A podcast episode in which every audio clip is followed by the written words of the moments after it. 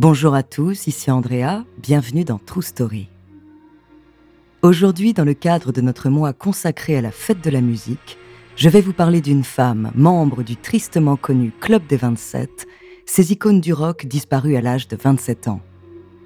Avec sa voix rauque et grave, ses intonations qui reflétaient son authenticité et sa souffrance, elle est l'un des symboles de la contre-culture hippie et beatnik des années 60, son nom, Janis Joplin.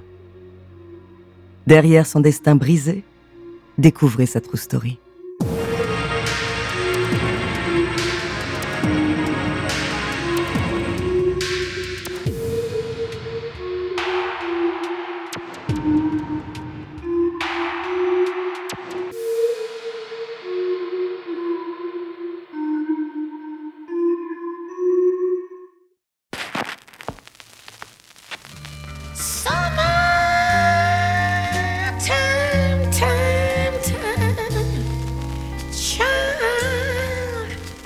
Ne saurait reconnaître son timbre si particulier Janis Joplin, avec sa voix exceptionnelle, capable d'interpréter le blues le plus triste, le rock le plus révolté et les ballades les plus douces, a forcément ému tous ceux qui ont eu la chance de la voir en concert.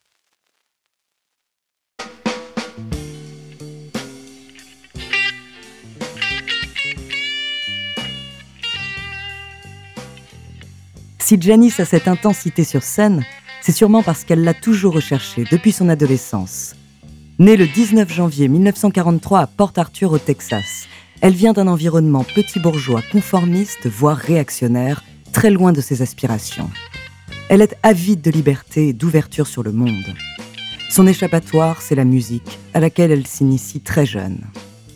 Elle aime le blues de Bessie Smith et chante à la chorale locale en imitant son idole noire adorée. Elle se reconnaît dans cette musique noire américaine et prend vite le contre-pied de la ségrégation raciale. Elle admire la liberté de Bessie Smith et refuse elle-même de s'interdire quoi que ce soit du fait d'être une femme. Sa liberté rebelle dérange et provoque les moqueries de ses camarades de classe. À l'université notamment, un jour, les garçons d'une confrérie décident d'élire le garçon le plus moche du campus. Et c'est Janice qui gagne. Toute la tristesse de sa courte existence, toute son envie de revanche est contenue dans cette histoire, en apparence banale, mais certes extrêmement violente.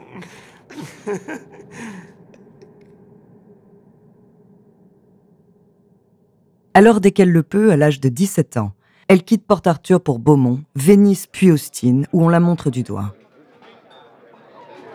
Elle chante dans des bars, parle et rit fort, elle est trop libérée pour l'époque, notamment parce qu'elle s'assume comme ouvertement bisexuelle.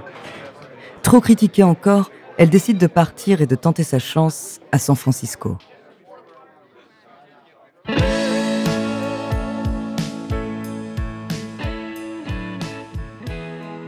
Là, elle fréquente les bouges du milieu beatnik avec le lot de drogue, de sexe et de rock'n'roll.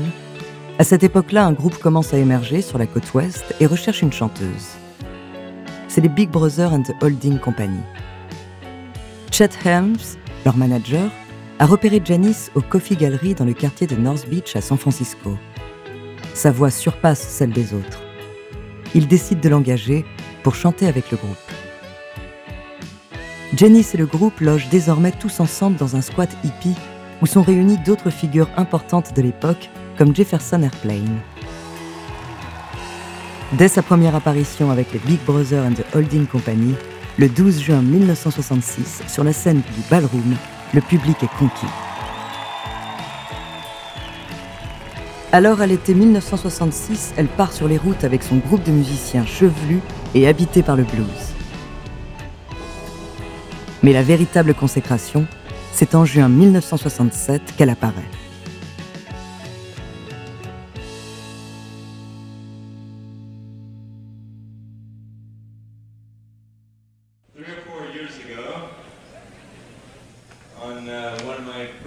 Hitchhikes across the country, I ran into a chick in Texas by the name of Janice Joplin. Le 17 juin 1967, lorsque Janis Joplin monte sur la scène du Monterey Pop Festival en Californie devant plus de 70 000 personnes, ce festival où se produisaient également Brian Jones et Jimi Hendrix, Personne ne la connaît. En milieu d'après-midi, une jeune femme de 24 ans, vêtue sobrement de beige, avec un physique plutôt disgracieux, monte sur scène.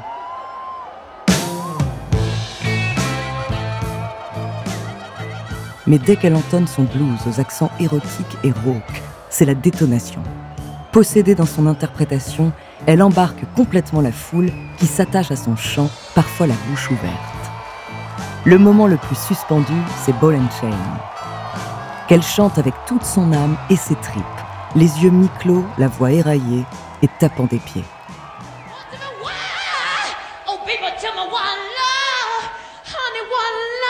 Elle sait que le plaisir qu'elle a pris sur scène a été communicatif car la foule l'acclame.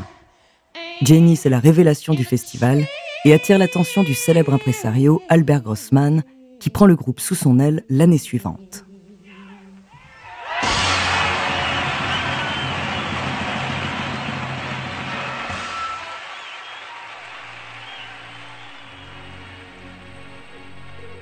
On se retrouve juste après une petite pause pour la suite de cette histoire.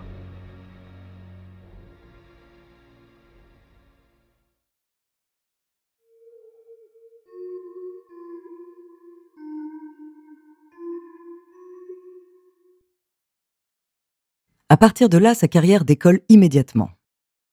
La reprise de Summertime bat des records de vente, avec plus d'un million d'exemplaires vendus en un mois, ce qui fait de Janice l'une des plus grandes stars de la chanson de la fin des années 60.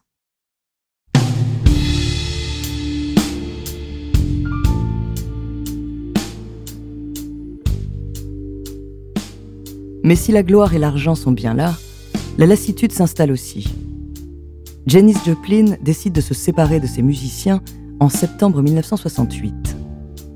Elle change de groupe, enchaîne les succès comme Work Me Lord, un triomphe, mais entraîne la fin du nouveau groupe à cause de la critique qui préfère Janis aux autres membres. Les musiciens valsent, mais Janis tourne toujours beaucoup. Avec ce rythme, elle devient de plus en plus dépendante à l'héroïne, ce qui l'éloigne du monde réel. Jusqu'à Woodstock. 2h30 du matin, le dimanche 17 août 1967, Janis Joplin entame ses premières notes de sa voix éraillée sur la scène du festival. Toutes les heures avant son passage, elle est montée en nervosité en apercevant la foule compacte. Alors qu'elle devait passer autour de 21h, son concert a été reculé.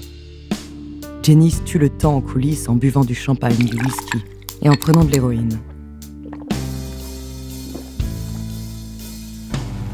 Le public l'accueille avec sa transe habituelle. Janice explose sur scène sans retenue. Mais ce n'est pas la meilleure performance de Janice Joplin, qui est visiblement ivre. Son manager Alan Grossman s'opposera d'ailleurs à ce que sa prestation soit retenue dans le film dédié au festival. La chanteuse avouera plus tard préférer les salles intimistes au grand festival, mais quoi qu'il en soit, Woodstock sonne un peu comme le chant du cygne.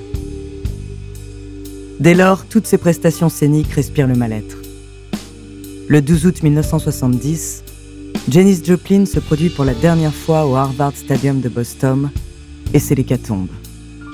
Chancelante et ivre, elle est incapable de chanter plus de deux titres. Dans la foulée, elle entre quand même en studio pour enregistrer son nouvel album et essaie de rester clean.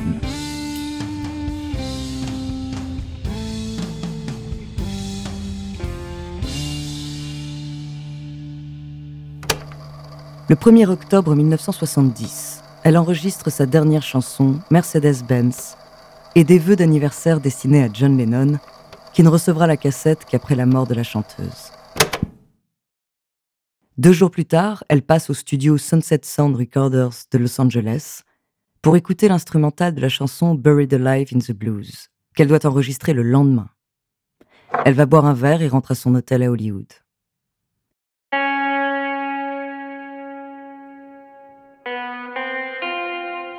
Au matin du 4 octobre, l'équipe l'attend en studio. Elle est en retard. Son manager de l'époque, John Cook, inquiet de ne pas la voir, vient frapper à sa chambre d'hôtel. Silence. Un silence inquiétant. Il fait ouvrir la porte et la découvre morte au pied de son lit. La chanteuse est décédée aux alentours de 1h40 du matin, des suites d'une overdose d'héroïne et d'alcool. Son album solo Pearl, disque éclatant d'émotions abruptes et de mélodies déchirantes, ne sortira qu'à titre posthume et sera son plus grand succès. Cry Baby, Mercedes-Benz, des hymnes qui lui survivent comme le cri d'une génération. Janis Joplin, femme au tempérament de feu et au féminisme affirmé, fascine toujours plus de 50 ans après sa disparition.